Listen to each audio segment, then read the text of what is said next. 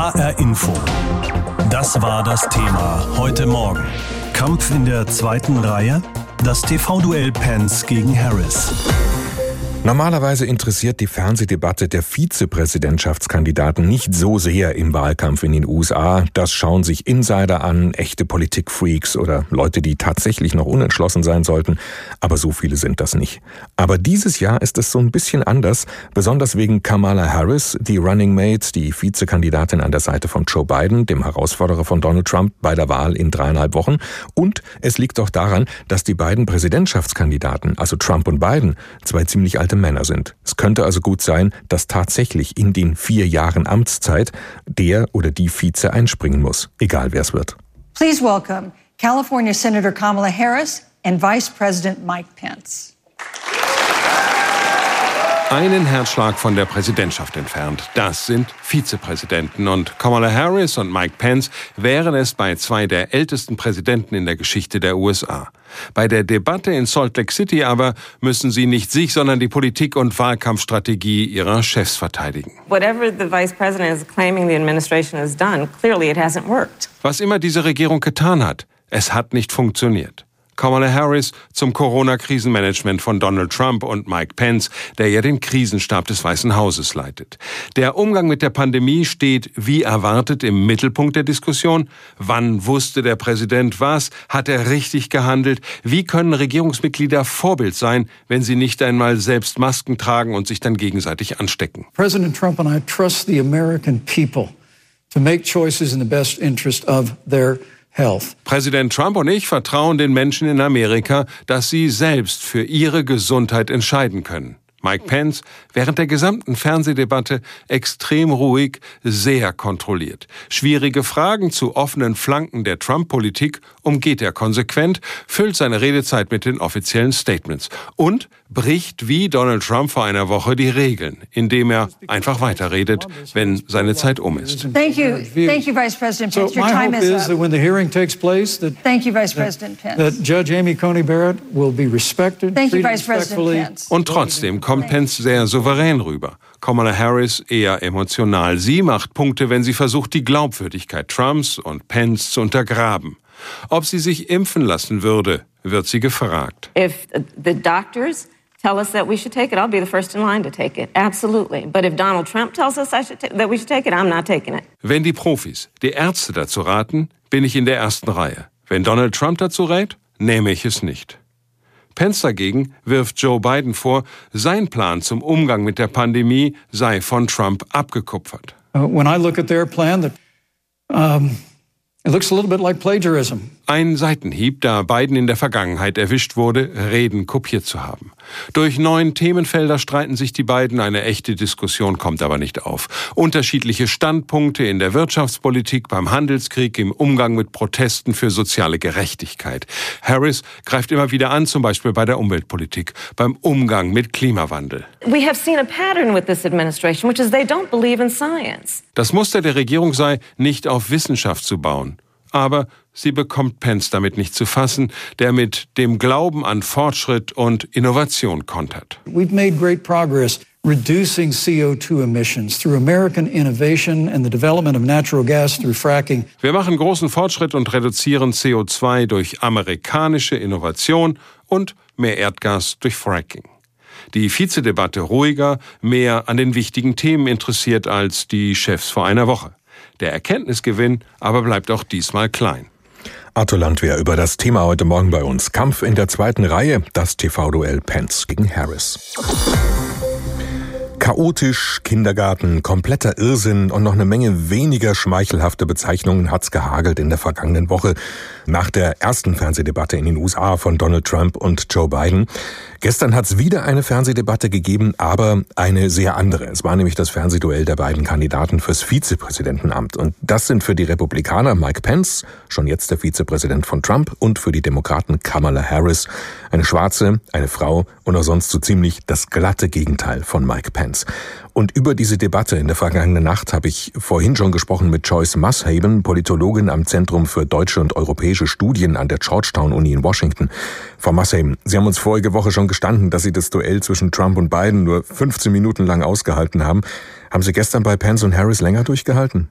Ja, ich habe mir die ganze Show angesehen und ich muss sagen, dass ich auch ein bisschen enttäuscht war, obwohl das etwas zivilisierter abgelaufen ist. Äh, es gab mindestens vier oder fünf Stellen, wo Kamala Harris hätte wirklich ein bisschen stärker sein können und dann hat es auch die Stellen gegeben, wo Pence immer wieder dazwischen geredet hat und alles verlogen hat und da wollte ich einfach meinen Fernseher anschreien. Trump ist ja bekannt für seine Lügen und wie er alles verdreht und äh, auch wirklich schamlos falsches Zeug behauptet, auch in solchen Debatten, was dann immer ja oft nur zur Folge hat, dass man sich als Debattengegner an ihm so abarbeitet, weil man das nicht so stehen lassen kann oder will. Wie war da Pence? Also lügt er auch so viel wie sein Chef? Ja, am Anfang habe ich angefangen zu zählen, wie oft er den Namen Trump erwähnt hatte. Denn der hat ohne diesen Präsidenten natürlich kein eigenes politisches Profil irgendwie. Also im Durchschnitt hat der Trump mindestens fünf bis sechs Mal pro Frage erwähnt. Und das, was er behauptet hat, das sind eher Allgemeinheiten gewesen. Also der hat vielleicht an zwei oder drei Stellen eine richtige Statistik gebracht, aber diese Statistiken hätte man widerlegen können, indem man sagen könnte zum Beispiel, wie viele Arbeitsplätze sie da geschaffen haben, dass inzwischen genauso viele Arbeitsplätze verloren gegangen sind. Aber sachlich war das eher, als was Trump von sich hören lässt. Aber so hundertprozentig, so wie ich mir das als Politologen vorstellen würde, ist keine von beiden gewesen. Und wie war das bei Kamala Harris? Hat die auch eher für Biden gesprochen oder eher ein Stück weit auch wirklich für sich als eine eigenständige Politikerin? An drei unterschiedlichen Stellen hat sie wirklich für sich gesprochen, vor allem wo sie das Gefühl hatte, Pence habe ihren persönlichen Ruf angesprochen und verzerrt dargestellt. Aber im Grunde genommen ist es deren Aufgabe, the number one Kandidat zu loben und mit denen auf eine Linie zu sein. Also normalerweise verspricht man sich nicht so viel von dieser Debatte. Aber dadurch, dass die beiden jetzt ja recht alt sind, die Präsidentschaftskandidaten, also 74 beziehungsweise Biden fast 78, ist das diesmal ein bisschen anders dadurch, weil man sich irgendwie überlegt, naja, die beiden Vize, egal wer es wird, könnten vielleicht wirklich mal in die Lage kommen, das Präsidentenamt zu übernehmen? Tatsächlich. Also ich glaube, beide mussten ein bisschen beweisen können, dass sie dazu in der Lage wären, dieses Amt anzunehmen. Keiner von den beiden ist direkt auf die Frage eingegangen, ob sie bereit wären und wie sie das denn vorstellen würden mit Übernahme des Amtes. Sie haben diese Gelegenheit genutzt, um nochmal ein Statement abzugeben. Aber ich glaube, deswegen war das Interesse eher groß, diese Debatte zu sehen. Spalten denn eigentlich Pence und Harris genauso sehr das Land wie Trump und Biden oder haben Sie den Eindruck, das ist nicht ganz so extrem? Also vom Stil her ist es nicht so extrem gewesen. Das Problem ist aus meiner Sicht natürlich, dass Pence sich immer auf der Seite Trumps gestellt hat und war nicht bereit, bestimmte Wahrheiten zur Kenntnis zu nehmen.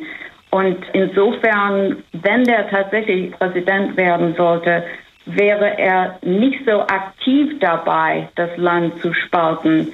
Aber die Politik, die er vertritt, er würde nach wie vor das fortsetzen, was Trump gemacht hat mit Migrationspolitik zum Beispiel, mit Abtreibungspolitik, mit Neubesetzung der Bundesgerichten und so weiter und so fort. Der war sehr stolz zum Schluss, dass sie so viele, in seinen Worten, konservativen Richtern da eingesetzt haben, auch wenn Kamala Harris darauf hingewiesen hat, dass keine von den 50 von ihnen ernannten Richtern eine Schwarze oder ein Schwarzer gewesen ist. Zwischen den beiden Fernsehduellen, also dem vorige Woche und dem jetzt in der vergangenen Nacht, liegt jetzt die Corona-Erkrankung von Präsident Donald Trump. Wie sehr hat die eine Rolle gespielt bei der Debatte? Ich glaube gleich am Anfang. Deswegen war Pence eher in der Defensive. Der hat nach wie vor behauptet, dass Trump dazu in der Lage sein wird, zum Beispiel mit der Abschaffung von Obamacare, immerhin die Leute mit bereits bestehenden Krankheiten zu schützen. Und Kamala Harris hatte da eigentlich nachfragen sollen, ja, wie stellen Sie sich das vor, wenn Sie schon siebenmal versucht haben, im Senat und auch im Weißen Haus Obamacare abzuschaffen? Und dann hat er das dann gleich umgedreht und gesagt, was die beiden da alles so für die amerikanische Bevölkerung getan hätten. Da hätte Kamala Harris auch ein bisschen härter nachschlagen müssen, wo er gesagt hat, ja, Trump hat gleich am Anfang die Grenzen geschlossen, damit wir keine Chinesen hier mehr bekommen. Die bringen das alles mit. Sie hätte gleich sagen sollen, ja, aber wie erklären Sie sich dann die 210.000, die seitdem gestorben sind? Das hat sie aber nicht gemacht. Das ist gerade mal gut eine Woche her. Da hatten sich bereits US-Präsident Trump und sein demokratischer Herausforderer Joe Biden einen Schlagabtausch im amerikanischen Fernsehen geliefert. Jetzt also waren Mike Pence von den Republikanern und Kamala Harris von den Demokraten an der Reihe. Überschattet wurde diese Debatte im Vorfeld von Trumps Corona-Erkrankung, wodurch bislang auch noch nicht klar ist, ob es überhaupt eine zweite Fernsehdebatte zwischen Trump und Biden geben wird, geben kann. Umso wichtiger erschien das Auftreten der Vizekandidaten und wie die ersten Reaktionen auf das Duell heute Nacht sind. Darauf schaue ich jetzt gemeinsam mit meiner Kollegin Sandra Müller aus unserer Politikredaktion. HR Info Medienschau. Sandra, fast die wichtigste Frage vorab. Gab es einen klaren Sieger oder eben auch eine Siegerin? Ja, wenn man sich die meisten Reaktionen im Netz anschaut, dann gab es tatsächlich eine Siegerin des Abends. Und zwar, man mag es glauben oder nicht, es war eine kleine Fliege, denn die hatte sich während der Debatte für ein paar Minuten auf den Kopf von Mike Pence gesetzt. Und ja, wie das so ist, wurde das von allen Seiten aufgegriffen. Auf Twitter hat die Fliege sogar mehrere eigene Kanäle bekommen. Und Joe Biden, der Herausforderer von Donald Trump, der hat das auch ganz geschickt für sich genutzt tatsächlich. Er hat ein Foto von sich mit einer Fliegenklatsche getwittert und in seinem Online-Shop gibt es sogar sogar schon eine Fliegenklatsche zu kaufen mit der Ausschrift Truth over Flies, also eine Abwandlung des Satzes Truth over Lies, also Wahrheit statt Lügen. Soweit zu dieser kleinen Anekdote, äh, was die beiden Kandidaten angeht. Wer da gewonnen hat, da gehen die Meinungen auseinander. Eine erste CNN-Umfrage sieht Kamala Harris vorne. Trump selbst hat erwartungsgemäß getwittert, Mike Pence won big. Und äh, bei USA Today, da gab es eine Zusammenstellung von verschiedenen Analysen, die habe ich mir durchgelesen. Dort ist eine Kommentatorin der Meinung, Kamala Harris habe gewonnen, weil sie, Zitat, direkt, empathisch und ehrlich über die Probleme des Landes gesprochen habe. Ein anderer Kommentator fand wiederum, dass Mike Pence der Sieger des Duells gewesen sei, weil er zum Beispiel in seinem Schlussstatement Bezug zur kürzlich verstorbenen Supreme Court-Richterin Ruth Bader Ginsburg genommen hat. Die hatte wohl eine enge Freundschaft zu einem Kollegen gepflegt, mit dem sie von den Standpunkten her weit auseinandergelegen habe. Die Message für den Kommentator ist dabei klar gewesen, Pence stehe für die Hoffnung, dass das amerikanische Volk die politische Spaltung überwinden könnte. Das Duell zwischen US-Präsident Trump und seinem Herausforderer Joe Biden vergangene Woche, die hat ja mehr diese Spaltung dokumentiert. Das war sehr, sehr hitzig. Gerade Trump hat Biden sehr oft unterbrochen. Wie wurde denn die Stimmung, die Atmosphäre bei dem Duell der Vizepräsidentschaftskandidaten wahrgenommen? Ja, der Ton wurde insgesamt als viel ruhiger und respektvoller wahrgenommen als bei der Debatte von Trump und Biden. Trotzdem gab es mehrere Situationen, in denen Mike Pence Kamala Harris nicht hat aussprechen lassen. Und ähm, die ruhige Art von Harris darauf zu reagieren, wurde von vielen Kommentatoren aufgegriffen. Zum Beispiel ein Reporter von CNN hat geschrieben, ich habe das mal selbst übersetzt, Kamala Harris blieb cool, ruhig und gefasst. Wenn Pence sie unterbrach, schaute sie ihn nur ruhig und eindringlich an, was oft effektiver ist als Worte. Und ihr Ihr Satz, Herr Vizepräsident, ich bin gerade dabei zu sprechen, wird für die Demokraten ein Satz zum Erinnern bleiben. Ein anderer Kritikpunkt in der Debatte war, dass sich die Kandidaten nicht an ihr Zeitlimit bei den Antworten gehalten haben, wobei da die Schelte ja vor allem an die Moderatorin Susan Page ging, denn die habe nämlich oft hilflos gewirkt und es nicht geschafft, dem Ganzen Einhalt zu gebieten. Das war so Atmosphäre, der Umgang miteinander. Schauen wir uns mal den Inhalt der Debatte an. Wie sind die beiden Running Mates von äh, Trump und äh, Biden da weggekommen in der Wahrnehmung? Also bei Faznet gab es die Überschrift hart in der Sache, höflich im Ton. Es wurde also laut den Analysen und Kommentaren, die ich gelesen habe, inhaltlich viel mehr und viel substanzieller debattiert als beim Duell zwischen Trump und Biden und auch viel härter. Es wurde sich wirklich gegenseitig angegangen. Allerdings wurde kritisiert, dass dieses Mal beide, sowohl Harris als auch Pence, auf viele Fragen nicht konkret geantwortet haben, also super ausweichend waren. In einer Analyse des US-amerikanischen Portals Politico heißt es übersetzt, Moderatorin Susan Susan Page hat 90 Minuten damit verbracht, Vizepräsident Mike Pence und die Senatorin Kamala Harris auszufragen. Doch während Pence und Harris viel Zeit damit verbracht haben zu reden, haben sie wenig Zeit damit verbracht, die Fragen zu beantworten. Der US-Korrespondent der deutschen Zeitung Welt war wiederum inhaltlich besonders enttäuscht von Kamala Harris. Er hat auf Twitter geschrieben, Kamala Harris konnte ein paar Punkte machen, spielte fair, blieb aber insgesamt blass. Fazit 1 zu 1, gut für einen Amtsinhaber, zu wenig für die Herausforderin.